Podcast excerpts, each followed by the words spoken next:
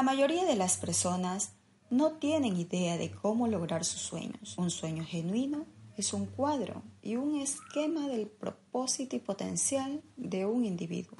Sencillamente no puedes quedarte esperándolo. Mi nombre es Verónica Rosado. Actualmente inicio con este nuevo proyecto para seguir creciendo y en este podcast el cual estás escuchando. Bienvenidos.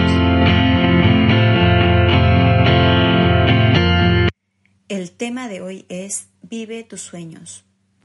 Por mucho tiempo he pasado leyendo, capacitándome, aprendiendo, aplicando y también cometiendo errores. Sin embargo, en el transcurso de mi vida me he dado cuenta en el día a día que si no tienes un objetivo claro, no sabes o no tienes por qué luchar. Rápidamente te comento que este podcast nace por mi necesidad de seguir aprendiendo y sobre todo de generar valor a las personas porque cuando tú enseñas también aprendes y aprendes mucho. La habilidad de leer un libro puede abrir las puertas a todas las demás avenidas de aprendizaje y crecimiento personal. No existe poder mágico en tener un sueño. Sencillamente, no puedes quedarte esperándolo.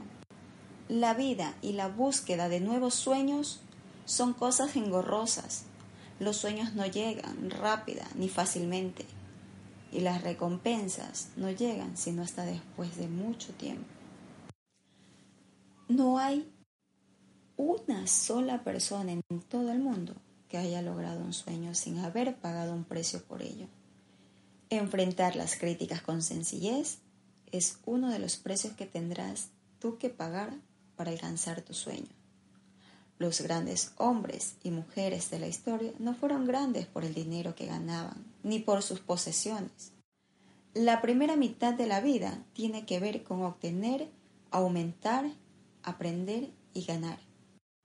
Tu claro objetivo principal en la vida debería ser escogido con un sumo cuidado y una vez seleccionado, deberías escribirlo en un papel y colocarlo en un lugar donde lo veas al menos una vez al día.